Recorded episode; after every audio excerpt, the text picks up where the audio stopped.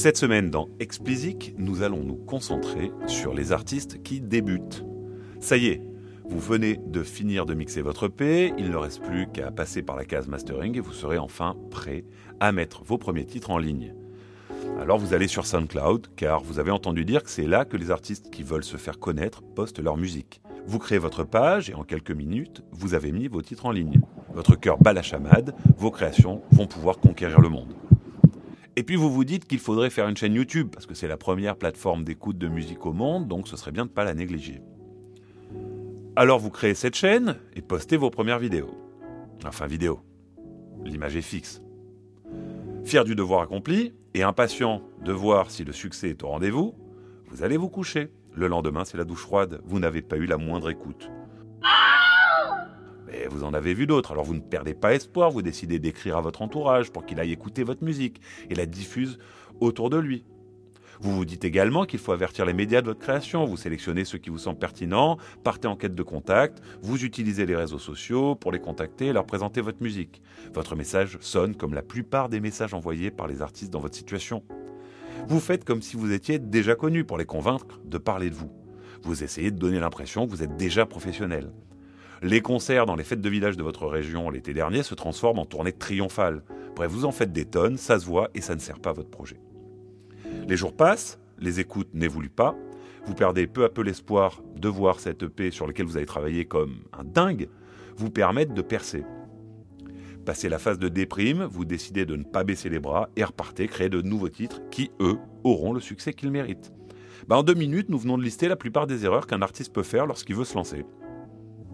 En suivant ce schéma, vous allez vous épuiser et vous n'aurez plus qu'à espérer un miracle pour percer. Reprenons depuis le début si vous le voulez bien.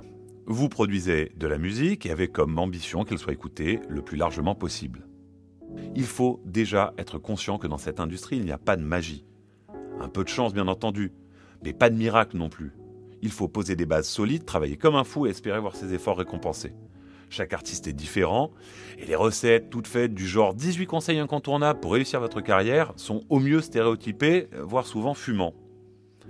Malgré tout, chaque artiste a besoin d'une base pour grandir.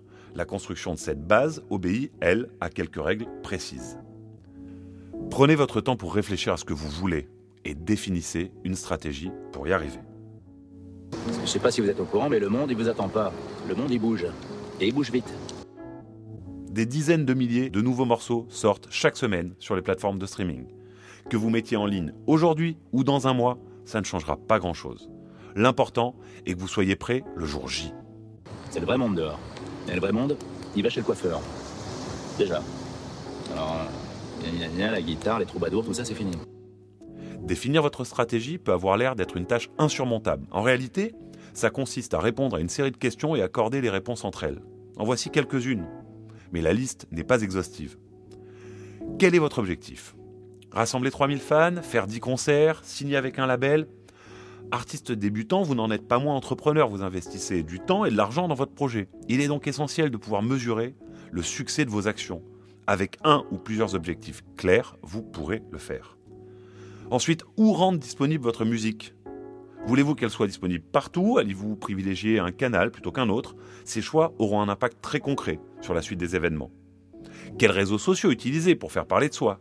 Une règle de base à bien garder en tête est que les réseaux sociaux prennent un temps fou Choisissez donc ceux qui vous correspondent le mieux en fonction de deux critères, le type de musique que vous faites et le public que vous souhaitez toucher.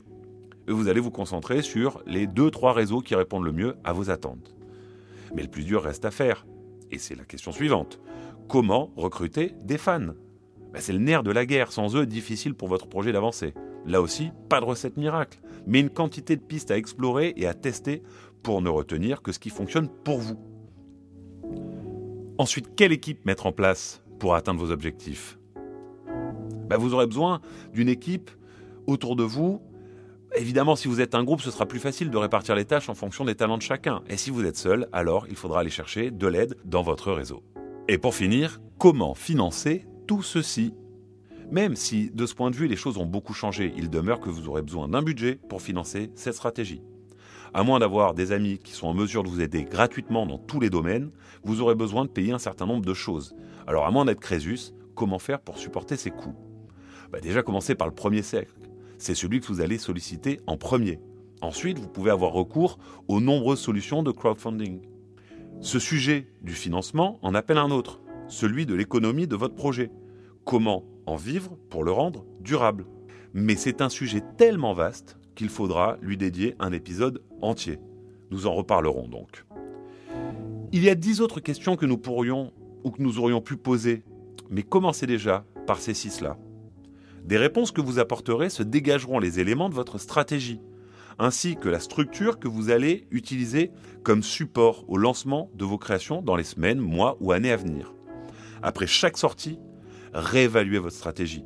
Il est possible qu'elle ne convienne plus à l'artiste que vous êtes devenu et qu'elle ne permette pas d'atteindre les nouveaux objectifs que vous vous serez fixés. Ne croyez pas que poser de bonnes bases suffise, c'est indispensable, mais ça ne suffit pas donc.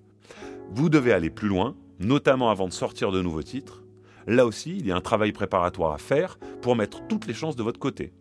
Mais nous verrons cela dans le prochain podcast. J'espère que vous avez apprécié cette rapide explication. Le sujet vous a intéressé, réagissez et posez vos questions en commentaire. Je prendrai soin de vous répondre. N'hésitez pas à remplir mon questionnaire, le lien est dans la description. Il me sert à mieux comprendre vos besoins et vous permet de proposer des sujets pour le prochain podcast.